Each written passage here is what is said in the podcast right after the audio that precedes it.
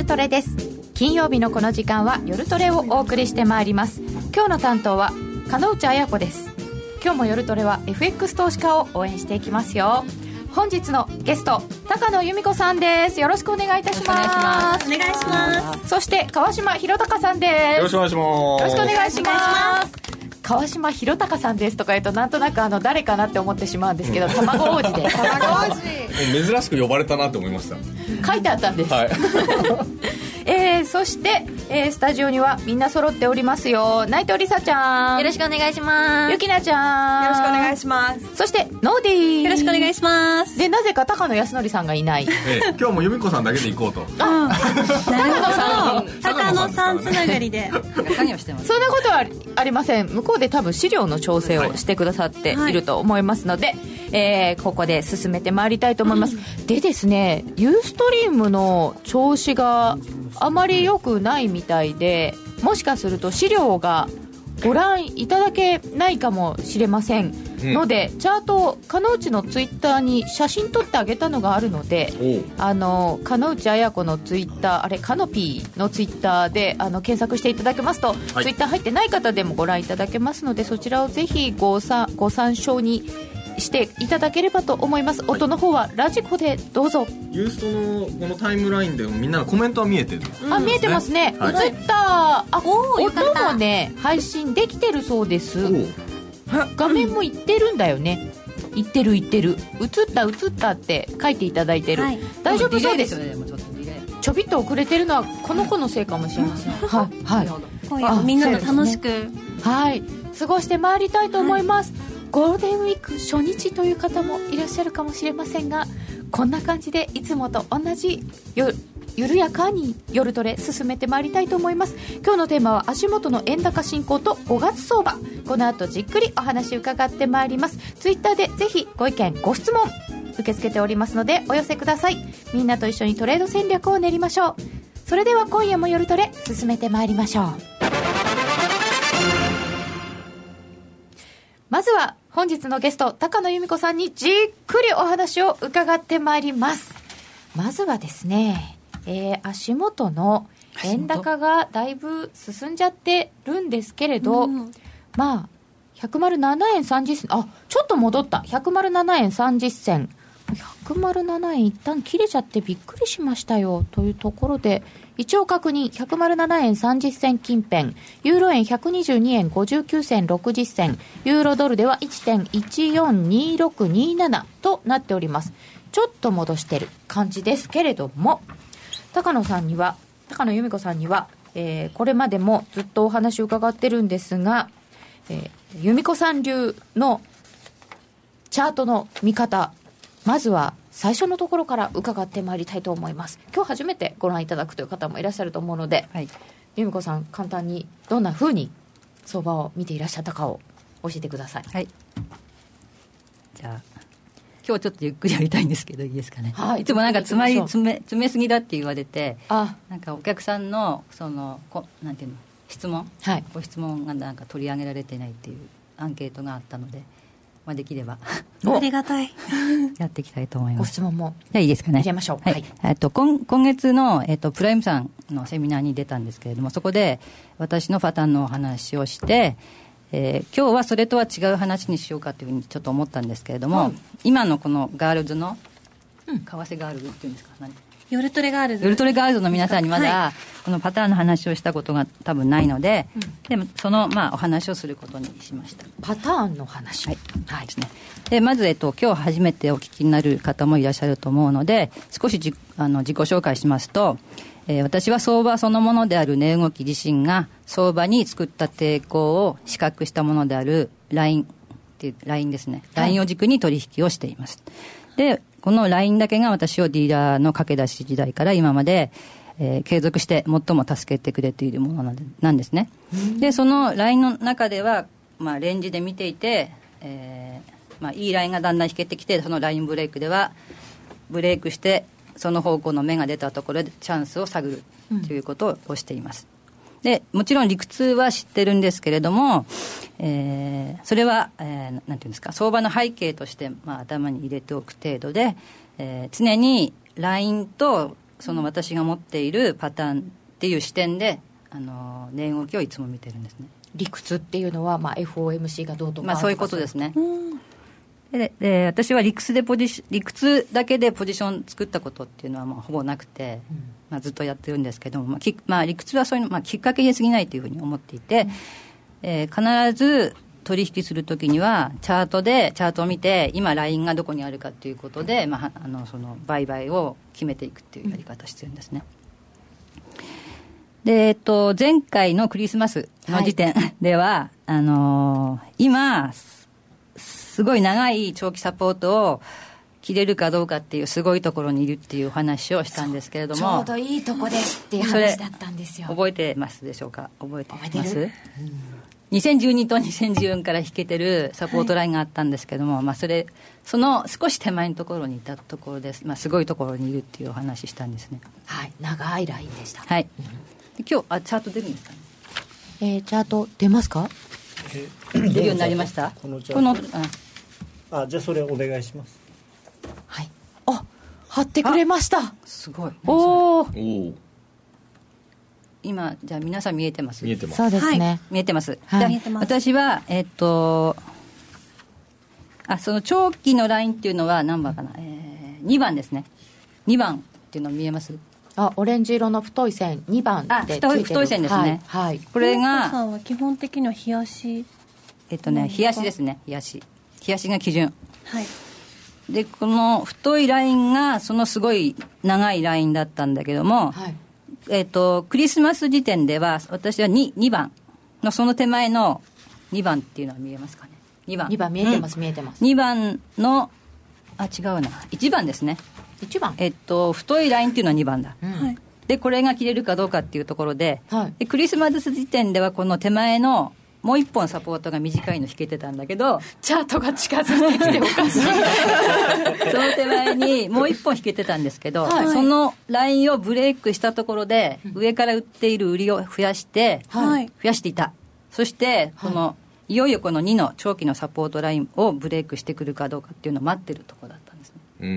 うん、そこまでいいですか？はい。はい、でその続きで今日はそのラインとパターンを使って、えっと最近では大きいポジションを作って最も真剣に取引した時の話をします。はい。どうも真剣に、だから、えっと、ポジションが多いんです。大きいんですね。パターンを使っているのであの予測をしながらやっていくので、うん。こうやってみる程度じゃないってことですね、ああなるほど、本気ってことですね。そうです。久美子さんの本気トレードはそう。その絶対1000ポイント以上。あ絶対じゃないけど目処として1000ポイント前後っていうことで、はい。うん。うんまあ、8円とかで終わることもあるし15円とかまで伸びることこともあるんですけども、それを公開してもらえるってちょっと嬉しいですね。ね。あだから、うん。えっとね今日はあのに 何30分とかだと、うん。ちょっとなかなか。ななのでその大枠のお話をして、はい。でそれよりもっと知りたいっていう方は、うん。えっと、私はまあレポートとを出していてそれからブログもうん。最近まあ詳しく書いてるんだけども、うんうんうん。それにミンタメさんというところでも、うん。まあ記事を書いてるのでそういうのを全部読んでもらうと分かってくると。えっと、だんだん、うん、詳しく分かってくるっていうことで、はい。あとそれから先日のプライムさんのセミナーでそのパターンの原型、うん。と今の比較のそのチャートとかも見せお見せして。今日は見せられないんですけど。うん。それもお見せしてるのでもし今日のお話を聞いてもっと知りたいっていうふうに思われた方はそちらを、まあ、見ていただきたいんですけども、多分その際にはオンデマンドは多分会員はい申請がオンデマンド必要です。ね、はあの講座を作っていただければどなたでも見ていただけるということなんでよろしくお願いします。じゃあ、えっと、チャートを見ながらスタートしていくんですけども、えっと、クリスマス前にすでにブレイクしていた1のラインですけれども、そのラインを下にブレイクしましたよね。1はブレイクしたんですよ。はい。クリスマスの時に、はい。下下まず、そうしたその下ブレイクした後はそのラインのう下の位置を保ってますよね、うん。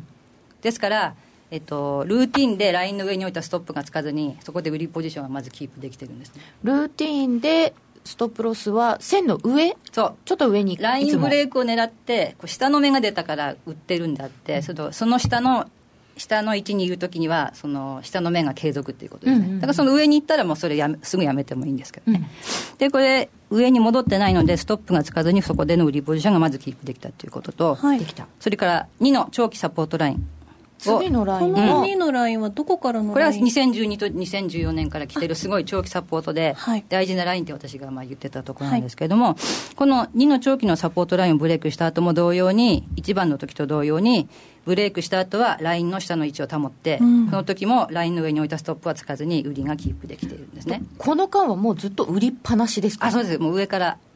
持ったまんま。はい。はいこれ由美子さん2番をブレイクしたポイントって真ん中のうんこのチャートでいうと真ん中あたりとあと1回戻して5番でまもう1回落ちてるじゃないですか。王子ちょっと待ってください。あそれは進みすぎですね。あ2番。まだもっと手前？1個目のとこです。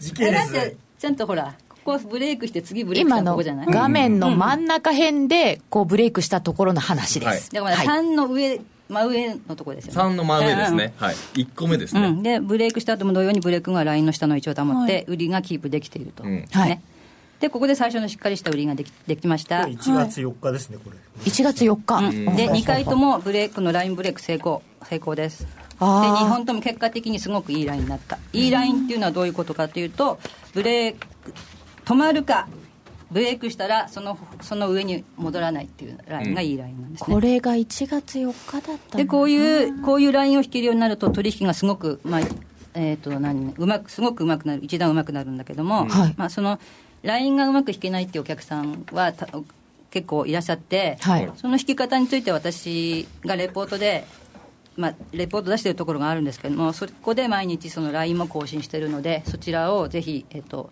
ご覧になって毎日、えー、と引き方を、はい。それを見て学んでください。そうこれ結構ね毎日私毎日見ないとダメですね。違ったなと思います。はいこの線はでもあれですねずっと番組でもご紹介してたアベノミクスラインって僕が勝手に言ってる。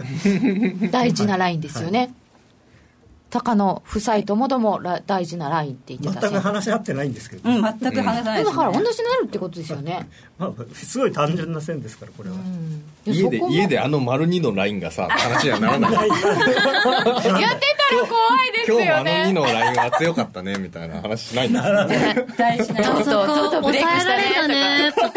セミナーの前もこれの前も全くしないですね。でもないんですね。直前になってチャートをバタバタ用意するっていうのがいつものパターンなんですけど、2人ともこんなに為替好きなのに家では為替の話しないんですよね。昔だからしてたことがあって必ず喧嘩になるんですよ 見方が違うので。なんか変な音すでるぞ。大体私が買っちゃうので あすいません。で、えー、とブレイクしましたよね2のラインを。2のラインをでブレイクしました。した後はうまく下げていったんですけど、この時最初に、えー、と116の緑にあった3のサポートラインで止まってしまったんですよね。3はもっと長いラインですか？いやこれはもっとあのヘッドショルダーの僕がネックラインに書いてたのと同じようなラインあの奴隷がバーって上がった後の押したところの安値を引っ張ったところですね。だからそこでサポートが形成されてるってことなんですね、14年の12月の安値と15年の何月だこれ？9月の安値。え9月8月？8月。だ。8月の安値を結んだを結んだラインはい、でこの最初この116の緑になった3のサポートラインで、まあ、止まっちゃったんですよね。止まった、はい。でこれを下に入ってくるようだと、まあ、売り増しとか、うんとまあ、根っこのキープはそのままあの持ってるつもりだったんですけど、はい。止まってしまったんで一回この下回ってもひげになっちゃったんで、あ3はヒゲですねこれね。あ3っていうかこ一の旦下回って。5円台とかひげになってるんですよね、はい。だから騙しっていうことなんですけど、でこうこれを切ったら、まあ、伸び伸びるといいなと思って見てたんだけどひげになっちゃったんで、はい。ああまずいなと思ってその時にまず近くにどこにレジスタンスラインが引けるかってやってたら、まあ、一番納得いくこれを超えたらダメだっていうのが4のラインなんですね。少し右下がりの、割と短い直近うんそうそうのそう。抵抗ライン。はい、で近くに引けた4のレジスタンスを超えたところでその上から売ってきた分の買い戻しをしたんですけどもここははい。120円前後の売りを118円あたりでまあ閉じたのでさほど取れたないんです2円ぐらいしか取れないんです2ね円ぐらい、はい。で私この時はこのすごい2のすごい強いサポートラインを切れてきたのに、そんなとこで止まるはずないなっていう感じで、まあ、この時はまあ思ってたんだけどまあ仕方ない。ので買い一旦買い戻しをしてると。そんなはずないって思っててもちゃんと買い戻す。あ大事ですね。うん。今それがそうねできない。そうだみんなそれが。だから、いいラインが引けてるからこそ、えっとそのラインをブレイクする前に、もうこのラインを超えたらやめるっていうふうにもう決定なんですよそれ決定、がそこですね。予測を立てることと、はい。そのポジションはまたちょっと別っていうか全然別。だから予測は持ってなきゃいけないんだけど、それに固執するとあの痛い目にそうまだここから先下がるだろうからもうちょっと我慢しようってつい我思っちゃう。慢はしちゃいけない基本的にだってこう2を超えたんだよ我慢ってする時としない時があるんだけどそれがまあ最も一番難しいところなんですよね、一旦ここで。で一旦ここではい、はい。いつでも売れるから出てまうん、それで次戻ったん上がっていったんですね、はい。戻って、はい。でえーっとね、結構戻ったんですよねここ、うん、そうすると、うん。ここ一一番最強の一番最初の楽しいところで、最初に下にブレイクした1のラインで上げ止まったんですよ。ああ本当だ。綺麗にこれね2を上回っちゃった時にねああって思ったんですよ私。でここは最初サポートザンゾーンだったところが今度レジスタンスゾーンになってるんでゾーンの上まで行ったんですよね、じゃあちょっと出るぐらいは由美子さんの中では許容範囲あのねにをちょっとのりしろっていうかオーバーシュートっていうのは必ずか、考えてあるんですね、うん。もうそんなラインでぴったりぴったり止まるわけがないんで、うん。相場は、そういうこと必ですね。ずオーバーシュートっていうのがあって、うん。まあ普段の時のオーバーシュートっていうのは大体に 20, 20ポイントとかそのぐらい、うん。でもうちょっと35以上いくとちょっとダメなんで、うん。へちなみにここは1月29日で121円68銭ぐらいです。この上がったところ。でこれ止まったのを見て、はい。すごいというふうに思い思います？私は思っちゃうんですけど。1で止まった、うん、でこういうものを見ると、ん。この相場物理のようなものがもう必ず存在してるっていうふうに思わずには私は言いられないんですね、物理学なんだ。そうするとますます分析するのが楽しくなるんですけども、あこれあなんでもないです、今一瞬ここ物理学が今存在してるのを一瞬忘れてこの 2, を2のラインを上がっちゃった時に、あもう終わっちゃったなってなってあの売りに転じる可能性もあったんですか？ここがその売り？あ売りじゃなくて間違えた、はい。はい、ロングに。あ例えばその時もこの基本スタンスっていうのがすごい大事で、私は上げは別に取らなくていいと。基本売りなんですよね、うん。由美子さんも上ねがる4円とか上がっても別に全然全く興味がなくて、その後に6円取るところをいかにして掴むかっていうことで考えてるので、ん。逆に言うとその上げのところでエネルギー使ってない分、その売りは逃さないようになってるんですね、うん。まあ、今回の日銀の後もそうだったんですけどとにかく上が,、上がるときはショートをカバーするにとどめ、上がった後にサポート切れるところでは絶対売るっていうふうになってたので、で、まあ、それはいいんですけど、はい。その後で、えっと1で止まった後にまあえー大きく下げたんですね。はいだけれども、その下げ部分では、えー久々に私の売りパターンを使って、うん久と10円程度狙って取ったところなんですね。でここ数年は、えっと残念ながらドル円のパターンがドル円に当てはまらなくて、日本株とかユーロドルにそれを応用して取ってたんですけれども、この自分の通貨でドル円に比べて分析が浅いんですね。うんでその分ポジションが今一つこう大きくできないうん。ななかったんだけども今回はまあドル円で集中してしっかり大きいポジションを取って取引できたっていうことなんですね。これさんこの丸2をもう一回急落で上に抜けて、うん。でまた下がるじゃないですか、うん。その2を抜けたら抜けたら売りますどえっとどど2番のこここここの話。この1月上がった後の下が20ったところでしょ上がった後の下がったところだ今それ言うのね。うんあ失礼しました。だからでも聞きたいことがいっぱいあっても。いやだからそれはすごくいいことで予測が私がどういう人のわかります話をするかを予測できてるってことなんで、えっと、そう今ねそれ話しますね、でそのパターンあだでドル円えっと、えっと、なんだっけ、えー分析が浅いって言ったんですけど、うん。はい。えっと他ドル円については皆さんが見れる日足とか時間足とかいろいろあるじゃないですか、それにくら加えて、私が自分で作ってる値動きだけを取り上げた変形チャートっていうのがあるんですけどもそれはすごい細かい細かいところまで分析してるんですね、でもその他の日本株とかユーロドルとか他のうん。ものについてはそのポイントフィギュアの変形をつけてないので、まあ、それは自信が持てないっていうことうなんですね、ん。そしてそのパターンについて簡単に説明ししますと、はいえっと、パターンは前半中半後半部から成り立ってるんですね。うん。由美子さんパターンっていうのは、前中後成り立っていて、今回はその前半部の特徴がえー、綺麗に整っていなかったので、この最後のねいつも狙ってる下げの特徴が綺麗に出るかどうかちょっと、えっと、少し自信なかったんだけだけれども、はい。その中半から後半分にかけてはまあまあ綺麗な、えっと、パターンの特徴を備えてきて、ん。なので下げでこの一気に伸びる部分は、まあ、取ることができたんですね。でそれを細かくチャートで先ほどの質問のとこ、うん。コマチャートで見ていくと、えー116からの上昇が1のラインでまず止まったじゃないですか、はい。でまず止まったと止まりました。ことが大事なのね、うん。でもしこれ上に行くようであれば今度は、えっと上の目が出たってことなんで、うん。あのパターンを廃棄してはい。上に備えていけばいいんですけど、まず止まったじゃないですか、で、えっと、1のラインで止まったっていうこ事実がまずあって、そこで下げパターンの一つが使えるのではないかっていうふうにそこで思いつくわけですね。はあはあ。この記憶をたどっていって。で、実際そこから大きい下落に入ったんですけども、先ほどのそのエントリー、エントリーはどこだったかっていうと、は1で止まった。うん。後から、えっ、と、まず2。に2をブレイクしてきたじゃないですか、はい。次の日にこの2と1の間ににはまってるっていうのがすごい大事なことで、うんこの2の上にあるうちはまだ上に行くリスクがまだ残ってると。しかし2を今度切れてきた時点で、はい。ルいつものルーティンでササポートをブレイクしたら、うん。えっとまあもそんな今質問あのツイッターの質問にもあったんですけどそれはブレイクするっていうのは、えっと、もうブレイクラインをブレイクした瞬間ってことです。終値とかではなくあのねその日はだからブレイクするかどうかっていう日は結構見てなくちゃいけないんです。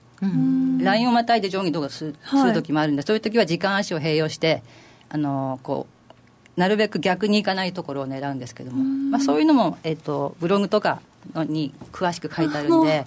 今すぐここでブログを検索して。戻ってってもらうとまあはい。分かるんですけども、でエントリーはどこだったか。という今とまず2を下回ったところでうんまずちょっと試し売り、はい。なぜ試し売りかっていうとその下に5番。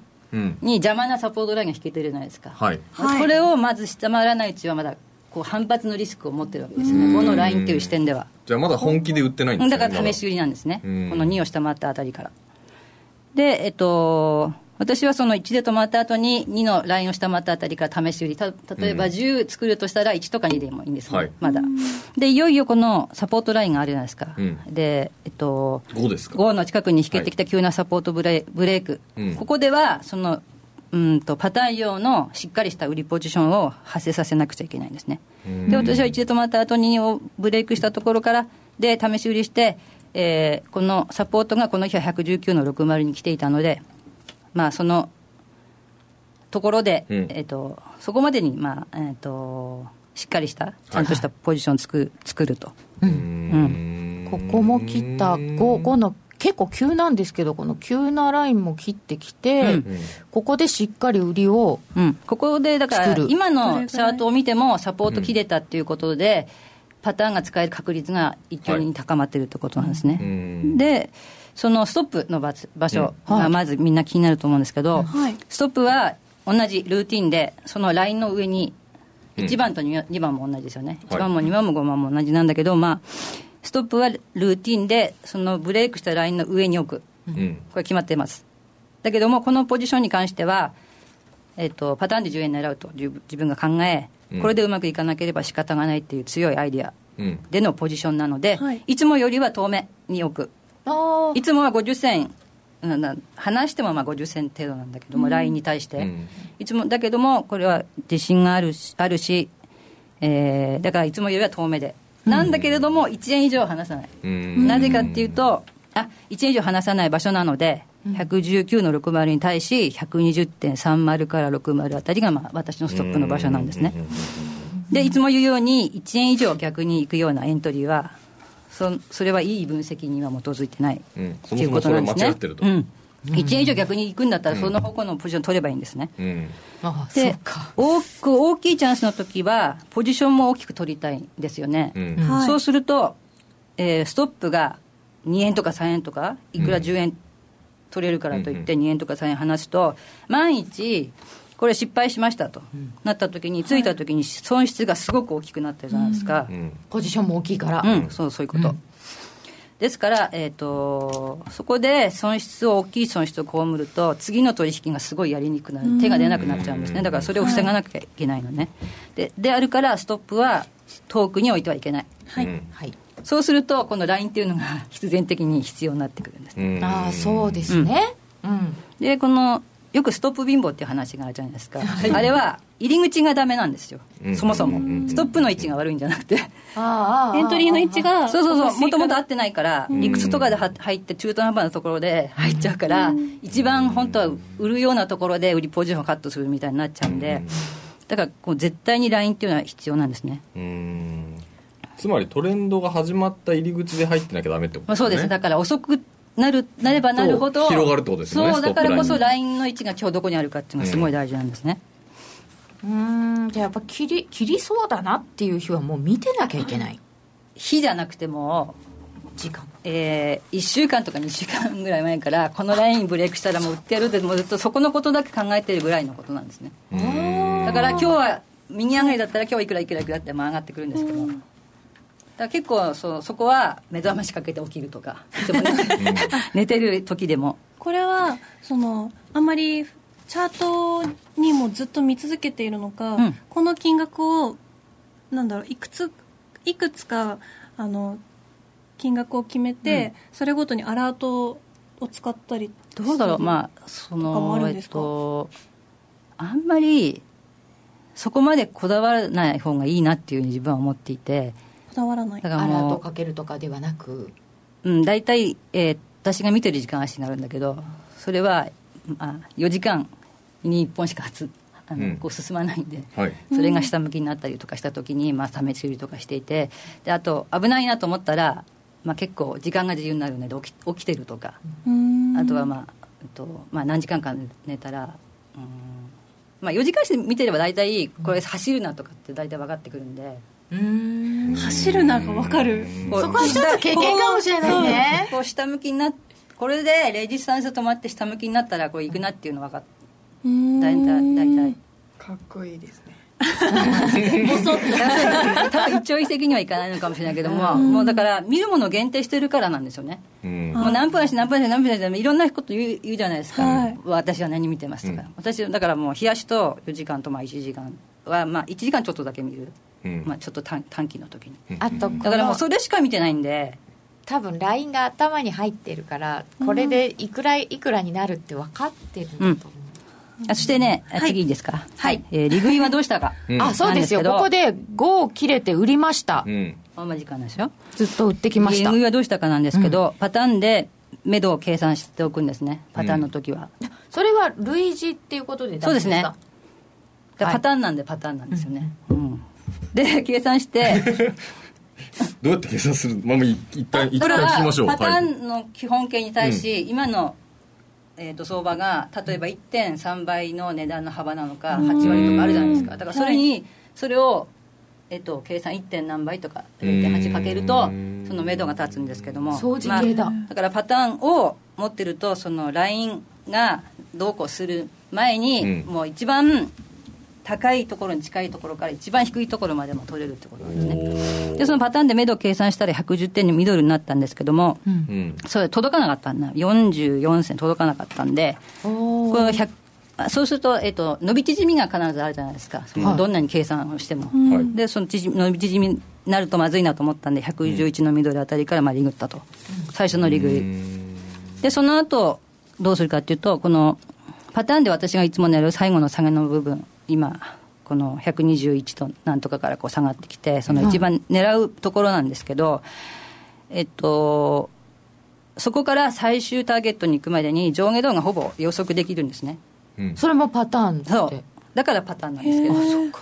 で、えっとリグった後どうするかっていうとまたその計算値。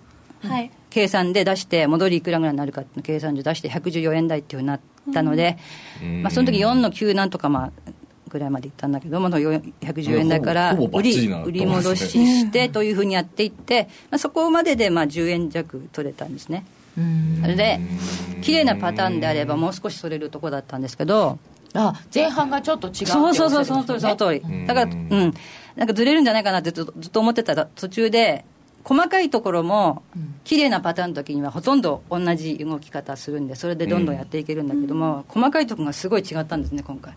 で大枠での動きは後で合ってるってことが分かったんだけどそっか大枠だと後でじゃないとわからないですもんそうだからなんでこうなったのかってずっとずっといろんなの調べていくじゃないですか、はい。分析自分の。で後で分かったんだけどで今回その途中でずれたっていうふうに一旦解釈したところでえっとすべて一旦上からの120円台からのやつをすべショートをすべてリグってしまったのでちょっとリグ利益が自分が思ってたよりはまあ少なめになったんですけどね。うん。これ由美子さんさっきの110円ぐらいをまあターゲットでええ。そこまでいかなかったっていうのは、うん。どこで判断するんですか、そこまでいかなかった、はい、この110円までずっと下がってきてるじゃないですか、この時。でずっと下がってきてでけ結果切り返して110円い114円まで切り返すんだけど、そこをどのタイミングであこれはもういかないなって勢いが弱くなってきたからまあどうだここの部分に関しては111円ぐらいでリグったみたいな。この部分に関しては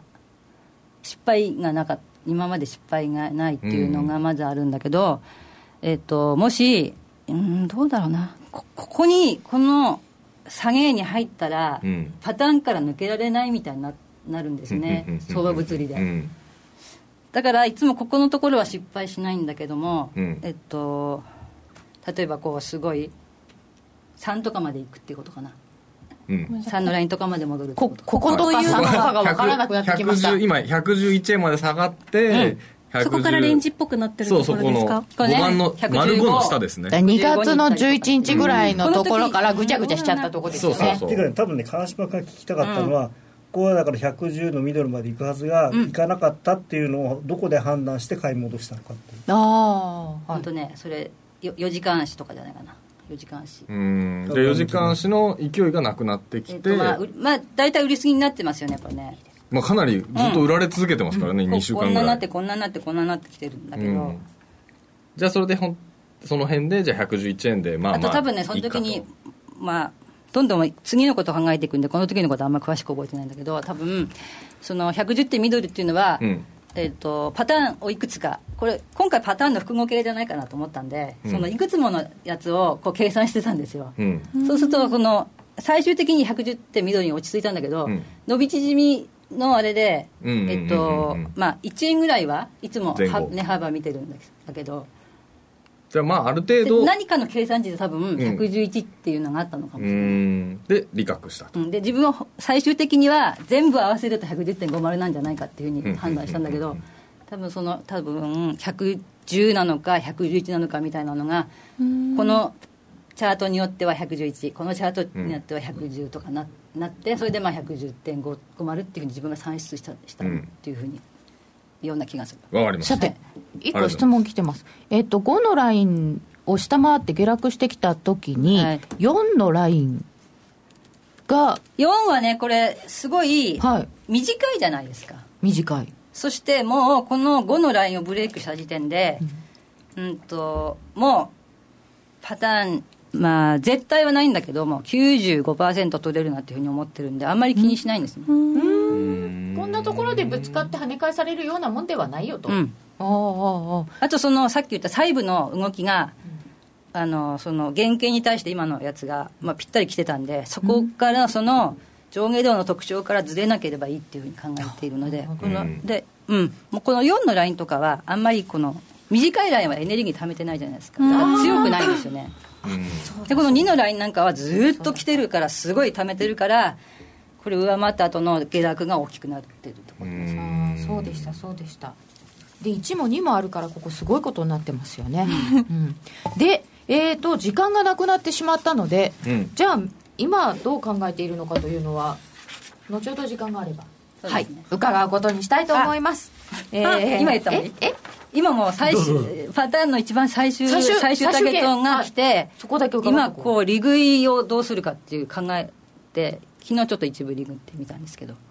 今もまたこことは違う新しいパターンですか？あじゃなくてそのパターンのさっきさっき言ったその最後まで予測できるって言った一番最後のが今なんですね。来たんですよね。おおあ最終形に入ってきてるんだ。最終の部分。部分。うん。だからもう最なんていうの最短のターゲットはもう達成しちゃってるってことです。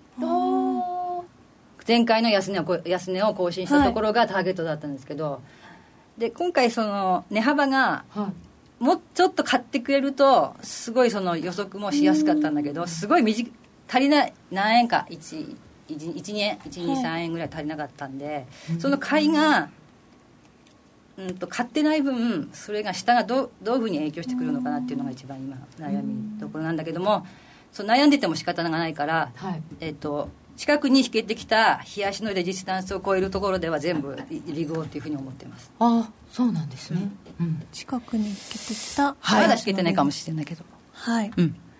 今日まさにうん。安値をうん。更新しましたもんね。そうですね。だからまだ引けないですよね。まだ引けない引けないうんここから線が引けてくるかどうかということになりそうです、はい。また後ほど時間があれば伺いたいと思います、えー本日は高野由美子さんに伺いました。ありがとうございました、はいどうもありがとうございました。ありがとうございました。ラジオ日経プロネクサス共催個人投資家応援イベント。を5月21日土曜日品川駅徒歩3分の品川フロントビル会議室で開催。抽選で400名様を無料ご招待します桜井英明さん杉村富夫さんによる株式講演会やインフォテリアサンセーランディック他の IR プレゼンテーションをお送りします。お申し込みはおはがきに住所氏名年齢職業参加人数を明記の上郵便番号105-8565ラジオ日経5月21日東京イベント係まで。ファックスの方は0362057809締め切りは5月12日必着。ラジオ日経ホームページでもお申し込みが可能です。当選者発表は招待状の発送をもって返させていただきます。教えて高野さん。川島さん。教えて高野さん。川島さんさて今後のリアルトレードを前に夜トレガールズのトレードのスキルアップのために高野さんと川島さんにワン ポイントアドバイスをいただきましょう。今日は通貨ペアの選び方と覚えておきたいトレードテクニックでお話を伺いたいと思います。通貨ペアの選び方難しいよね。ポンドしか選んでないしね。どうも難しいの？すごい。なぜかポンドガールズなんですよ。ちゃんと。ポンド好き。ドル円やってました。そうだよね。それもやってたよね。でも選び方って分かんないですよね。なんか最初ポンドで入ったから多分それこそユキナとか、でもうポンドみたいなイメージ持ってたらそこから新しい通貨って何がどう変わっていうか通貨ペアが変わると何が変わるのみたいな時も最初の頃はあった気がするので通貨ペアの選び方って絶対意外と難しいんじゃないかなって。川島さんどうですか？私はいろいろ浮気しながら最終的には結局ドル円とユーロドルに帰ってきてる気がします。いろいろやってみたんですね。やってみました。なんかやっぱ5ドル委員会やってません？5ドル毎月買う委員会もやってたし あのポンドで楽しむ委員会とかもやってましたけど結局はさっき由美子さんがおっしゃった通りずっと見てるたまに日経225に浮気したりするとすごい負けるんですよ。そうだから見てないからもう全然分かんないので、あのドル円見るんだったらドル円をずっと見てた方が結局パフォーマンスが良かったっていうのをやっと気づいたぐらいです。高野さんどうですか？まあ日本人なんですからドル円をまずやりましょう。まずはドル円。で、まあドル円何が一番あのいいかっていうとやっぱり情報量が多いじゃないですか、でまあ感覚的に分かりやすい部分もあるので、まあ、ドル円はやると。それから FX をやるならやっぱりユーロドルはやらなきゃいけない。これはなぜかというと隣から笑い声が聞こえてきてしまったんですが。やらなきゃいけない。これはあの宿命ですそうなんですか、はい、やっぱりあのユーロドルっていうのは為替界のちょ王様ですから、はい、世界はあれですもんね。ユーロと円とドルでできてますからね。まああのドルは50%、ユーロ30%あ40%円10%ぐらいですけどね。なんか今でもユーロと言いつつマルクって言ってるように見えてしまう。まああのユーロはマルクでできてますから、ということで、そうするとまずその2つは基本を抑える。であと、まあ、ポンドが好きだったらポンドもやってもいいんですけど、あのポイントとしてはあのなるべくしつこくそれを見る。うん。しつこく。しつこく。あのまあいろいろ浮気はしたいんでしょうから浮気してもいいんですけどでもそのなんか浮気はしたいんでしょうけどってそこだけ聞いた人変なもんだよね。その本本来のドル円とかユーロドルっていうのはずっと見るやっぱりその2つが見れなくなるとあの軸がなくなっちゃうんでよくないと思いますね。あとは高野さんのプライムストラテジーとか見てそのトレンドラインとか引いてると、うん、結局ユーロドルが一番綺麗にラインが引けててとかっていうのを見るとそっかじゃあこういう分かりやすいところを取ればいいのかって思いますね。その2つともがあんまり動きが乏しいなみたいな時はどうしてるんですか、うん、待つんですか？まああんまりそうまあドル円はあの本当に乏しいというか、うん。あれっていうぐらい動かないことあるけれども、はい、ユーロドルはそこまで動かなくなることは多分ないんで、でポンド円は確かに動いてるんだけれどもあれは動いてるように見えるだけであの値動きのパーセンテージで見ると別にそんなに極端に動いてはいなくて。あの他のクロスユーロ円とかね、はい、他のクロスともそんなに変わらなくてただ絶対的値が大きいからすごくこう派手に見える、まあ、もちろん今はねあのポンドは特殊なその材料があるんで動いてますけど、はい日経平均2万円の時と1万円の時の動きが違うってことですよね。そうです。ああそっか。日経平均2万円の時に1000円下落と1万円の時に1000円下落は全然意味が違う全然違う。今やっと。確かに、まあ、ポンドね今でこそそんなに高くないけれどもそれこそ250円とか240円となんかは2円動いたって別にねドル円の今の1円ぐらいの動きなんで。確かに。うん。どうですか？ゆなちゃんは？少しいろんなところも、うん、浮気しようと思うんですけど、その デモトレの時からこうドル円のチャートをずっと見てたのでなんか他のを見てると慣れなくって、逆にそれでポンド円？ポン円以外のやつのチャートを見てて。でそこで浮気しちゃって一回そこでや,、やっぱりやらかした。やらかしたことがあるので。そっか。浮気はなかなか大変だということで、じゃあ基本はよく見ておきましょうねということですが。あとはぜひ覚えておきたいトレードテクニック。トレードテクニック、うん、何ですか？何ですかね？テクニックって何ですかね？僕はやっぱストップロスの使い方を覚えることが一番大事だと思いますね、うん、まあ、逆差し値の使い方であるとか、うん、あとあの OCO とかね。そういうオーダーの種類をちゃんと覚えてそれを着実に使うと。まあどうせ今晩動かないからストップ入れなくていいやとかっていうのが大体事故のもとになるんで、うん、そうですよね、はい、さっきあのあそこで今週私負けたんですよ。日銀のあのすごい下げで、うん、それで高野さんやられたんですって言ったら「えそれストップロス入れなきゃダメだろ」って怒られましたさっき。私まさになんかこれちょっとボケてて日銀、えあの日銀待ってからその後動きが出てから動こうぐらいの気持ちでいたはずなのに、うん、本当に日銀の発表の1時間前ぐらいに謎のポジションを1個作っていて ほんこれは私もどう考えてもおかしいんですけどでそれがえっ、とポンド円からの50ピップスのストップロスがなんかこう自動でつくようにしてたんですよ、うん、だから結果的に損失はものすごい少なくは済んだんですけどでもねこれ何？みたいな。あまり謎な行動は取らないようにしたいなと思います、えー、また詳しく伺ってまいります、はい。はいではここでお知らせです。相場が大きく動き始めた今だからこそ FX にチャレンジしてみませんか ?FX プライム by GMO では多彩な FX 商品を提供しています。自由に取引できるスタンダードな FX なら選べる外貨を、ストラテジーを選んだり作ったり、システムトレードをするなら選べるミラートレーダーとちょいトレ FX。そして値動きが小さくても取引チャンスがあるバイナリーオプションの選べる外為オプション。自分の投資スタイルに合った FX を選べます。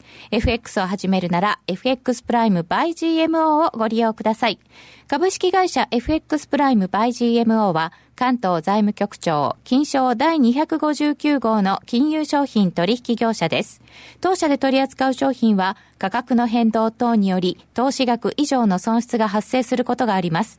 取引開始にあたっては契約締結前交付書面を熟読、ご理解いただいた上でご自身の判断にてお願いいたします。詳しくは契約締結前交付書面等をお読みください。毎週金曜夜更新。和島秀樹のウィークエンドストック。では私和島がファンダメンタルズで個別銘柄分析。福永がテクニカルでマーケットを徹底検証。今なら登録された最初の月の聴取料税別476円がなんと無料になります。無料？本当に？試しに聞いてみたいなと思っているあなたぜひこの機会をご活用ください無料キャンペーンの詳細は和島秀樹のウィークエンドストックウェブサイトをご覧ください。当たったら褒めてね。CD 金井さやかの90日で仕上げる TOEIC テストステップバイステップコーチング好評発売中。500分にも及ぶ音声ファイルとボリュームたっぷりの PDF ファイルを1枚に収納。しっかり確実にテストに向けた指導を受けることができます。お値段は税込5400円。送料が別途かかりますお申し込みお問い合わせはパソコンスマートフォンからラジオ日経ネットショップサウンロードまでどうぞ夜トレ高野康則の今夜はどっち？このコーナーは真面目に FX、FX プライム by GMO の提供でお送りします。ここからは FX 取引を真面目に、そしてもっと楽しむためのコーナーです。皆様よろしくお願いいたします。よろしくお願いします。さて、現在107円26銭近辺。うん、ユーロ円が122円の64銭ぐらいで、ユーロドルが1.1432ぐらい、ポンド円は156円87銭。ユーロ上がりました。ユーロちょっと、ちょっと上がってきてますよね。うん、でも、どうだ？ドルが弱いんですか？ユーロが上がってるんですか？いや、ドルが弱くないですか？まあその話をしましょう。そうですよね。ここでここで2人で頭を合わせておかしいでしょそれ。中野さんお願いします。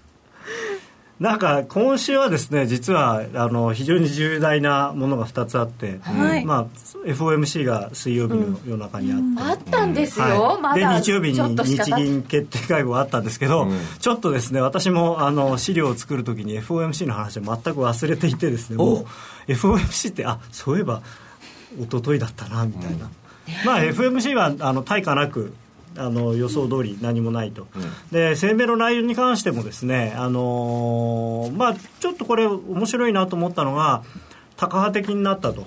6月の利上げがかなり確率が高まったっていう人と、はい、えー、ハト派的になった。6月の利上げはもうほぼないだろうという人とですね分かれてるんですよね。でそういう注目してるところが違ってであの高派的になったっていう人はその海外の下向きのリスクっていう言葉がなくなったっていうところに注目していて、でそうじゃない人はあのハト派的に私もそうなんですけれども、まあ、経済の成長ペースがスローダウンしたっていうふうにいきなり最初の文に書いてあるんですよ。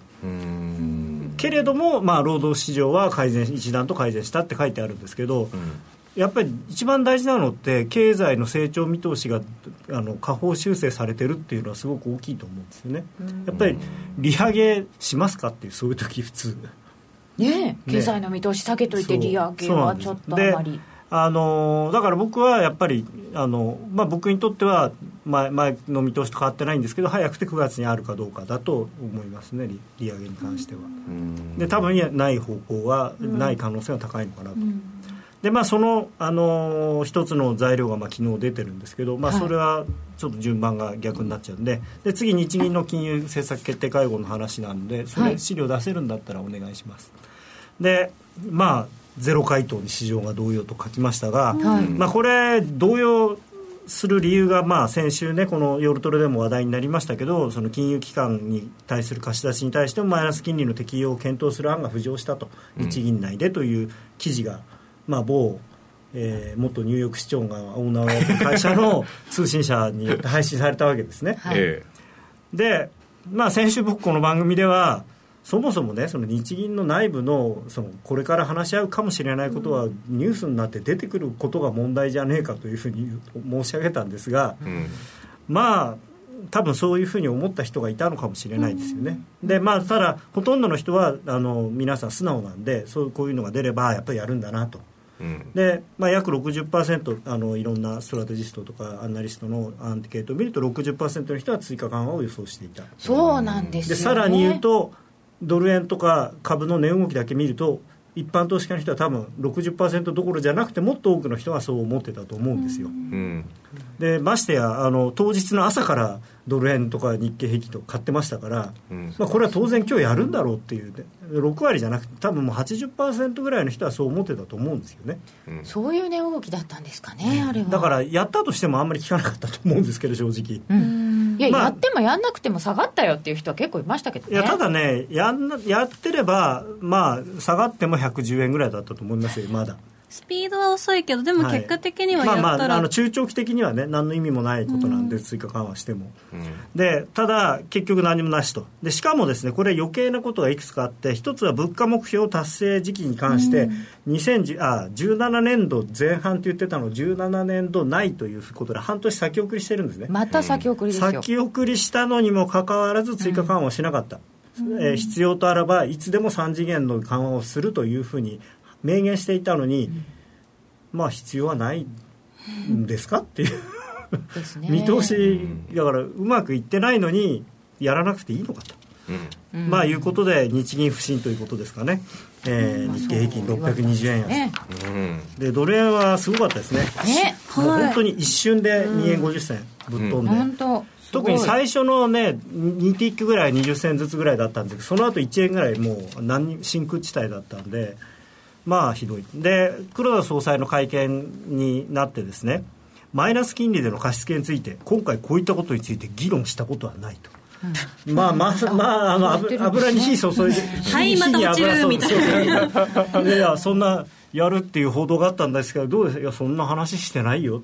じゃあじっていうことは次回もありえないということなわけじゃないですか、まあ相当ななんなんでわざわざ言うかなこんなことって言わなくてもね、まあ聞かれたから答えたっていう それじゃあねって小学生じゃないんだからっていう、まあ。もしかするとそんな報道が出たことが嫌だったんですかね？まあ僕のその黒田さんという人のイメージからするとなんだそんな報道出たのかと。じゃあやるのやめようとサプライズ好きとしては？そうそう。それじゃサプライズにならないから意味がない、ここで考えてないって言っといて次でやろうみたいな。だからこれでまあ議論したことはないっていう いうのはサプライズだったのかもしれないですね。そう。それでまたねこれも実は僕ドル円下がった一つの理由かなと思ってるのが、い、くらでもマイナス金利深掘りすることできるこれは銀行株もっと売れって言ってるようなもんじゃないですか。そういうことになりますよね。そうあの貸し付けについてのせあのーマイナスはしないけれども、預かりのマイナスはもっと深くできるんだよって言ったら銀行の収益もっと悪くなりますよって。まあ、あの僕が先週言ったことと同じことを黒田さんもおっしゃってましたよあの銀行はここ3年間非常に儲かってるじゃないかと、だから別にちょっとぐらいいいでしょっていう。まあ、あとはその下方修正とセットにして追加緩和をするわけではないっていうことはじゃあ今次回も下方修正したとしても追加緩和やらないかもしれないってことで、まあ、なんかしなんなんか知らないですけどどんどんどんどんこうあれですよね自分で追い込んでますよね。く首を絞めつつ。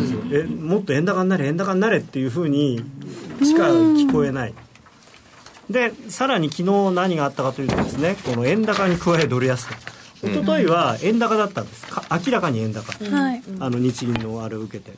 で実はあの時日経平均が600円下がったことによってニューヨークダウの先物も150ドルぐらい下がってたんですね東京時間、でただ僕夜のプライムストラテジーっていうその動画でこれはあのまあ、ヘッジ売りというか日経売れない人がニューヨークダウ売ってるだけなんでニューヨークダウ自体には下がる理由がないからニューヨークじニューヨークダウの現物が始まれば戻るんじゃないかっていうことを言った言ってたんですけど、まあ、実際ニューヨークダウ始まってからはかなりあの前日の戻しましたね。ひよりあの引け近いところまで戻したんですね、まあ、若干安かったですけど、まあ、ところがですねあのこういうなんかつまんないニュースがいい時に出るもんでっていうか CNBC のインタビューでなんかねそのカール・アイカーンってまあ有名な人ではあるんですけどその人がいや俺はもうアップル全部売っちゃったぜって言ったからってじゃあ俺も売ろうっつってみんなで売ることないのになと思うんですけど。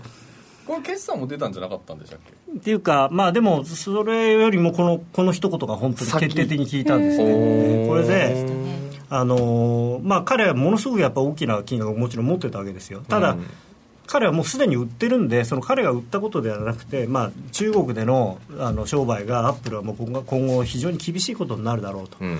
まあ、ティム・クックさんはよくやってるとは思うけどでも僕はもうアップルの株を買う気はしないよみたいな感じで言っちゃったんでもうみんな売っちゃったと。報道出てましたもんね中国で。それで200ドル安ですからね。でも、まあ。アップル自身は3%安で済んでんですよ。あでも210ドルって実はパーセンテージにするとあのダウですから 1. ね何パーセントですから。そういう意味ではやっぱりあの、まあ、そういう時価総額がね世界最大の企業が、まあ、今度世界第2位になるんでしょうけどね多分。サウジアラムコが上場すれば。まあ決算が26に出てそれもまあよくはないんですけれども、はいまあ昨日のところはそんな動きです。でまあ、あーそういうことで、まあ、ドル全面安ということで、まあ、円円円高でかつドル安ってはドル円下がるしかないと、いうことで、まあ、めでたく今日あの 106円台をつけたということなんですけど。で、まあ、次のチャートずっと見せて、えー見ていただいてたあのヘッドショルダーのチャートがあるんですけど、はい。うん。まあ、106円台これ正確に言うと106円台前半なんですよね。なので、えーまだ僕はもう少し下がるかなとは思うんですけど、まあ、そろそろいいところに来てると。であとその次の週足のチャートも見ていただきたいんですがこれこの前上がってくる時のあのところで105円台の半ばっていうのは結構あの行きも帰りも止まってるところなので、うん。あのそういう意味ではこの105円台後半から106円というのは非常に僕は重要なぶところだと思ってるんで、まあ、ここまで来て皆さんあの結構専門家の方々で100円割れとか95円とかっておっしゃってる方増えてるんですけど僕はあの金が申し上げてるように1回106円は利食いたいところという結論としては、はい、そんなふうに思ってます。今日、まあ、一瞬106円台ぐらいですから、まあ、そろそろ利食いの準備ですか？いやまあもうもう一回突っ込むと思います、多分。このままでは終わらない。あの、ゴールデンウィークっていうのは季節的には、あの、アノマリ的には円高になりやすいんですよね。っていうのは、これね、本当にかわいそうだったなと思うのが、あの例の日銀ショックでどーんと下がった後に、まあこれもなんでそういうことを言うかなっていう、その同じ通信社のあれで、その匿名のディーラーの 語ったところによると110円ちょうどから3万の間に10億ドル超のドル売りのオーダーがき来ていると。あのもっと上に置いてあったのがもうこれじゃだめだって言って下げてきたりあと新規の輸出企業の、まあ、いわゆるゴールデンウィーク用のオーダーが入ってきたとそうなるとそれを見てる銀行の人っていうのはもうロングなんか取れないんですよね。ということは今夜はどっち的にはドル円まあ、あでいいのですか、ゴールデンウィークはショートでいいんじゃないかなと思います、ただ突っ込んだところは利食わなきゃいけない。突っ込んだら利食いで、はい。はい、はい、買い迎えちゃダメってことですね。でそうあの リロンショートをリガリグーのとロングにするというのは全く別のことなので、うんはい。あのロングはまだ控えてください、はい。はい高野康則の今夜はどっち？このコーナーは真面目に FX、FX プライム by GMO の提供でお送りいたしました。さて、ここで一つお知らせでございます。来たる6月26日日曜日に東京秋葉原にて FX プライム by GMO の FX 力工場プロジェクト2016と夜トレが合体したスペシャルセミナーの開催が決定いたしました。FX 力工場プロジェクト2016のコンセプトである取引のヒント、分析手法のいろは、そして今後の相場展望を学べるのはもちろん、夜トレでおなじみのメンバーも勢揃い。さらに、スペシャルゲストとして現役ファンドマネージャーの石原淳さんも登場。この夏最初のスペシャルイベントにぜひご参加ください。抽選で200名様をご招待。詳しくは夜トレのホームページをご覧ください。さて恐ろしいもので来週はもう雇用統計のね、しかももう今年5回目ですよ。5回目のね。早い。信じられない。ねえちょっとこんなぐしゃぐしゃになった後で一体どういうふうになるのでしょうか。先ほどのお高野ご夫妻の目標株価などもあ株価じゃない。目標ドル円の数字などもご参考になさって今後の投資戦略をぜひぜひゴールデンウィークで練ってみてくださいえーラジオの方の皆様とはそろそろお別れのお時間でございます。それでは皆様また来週お会いいたしましょう。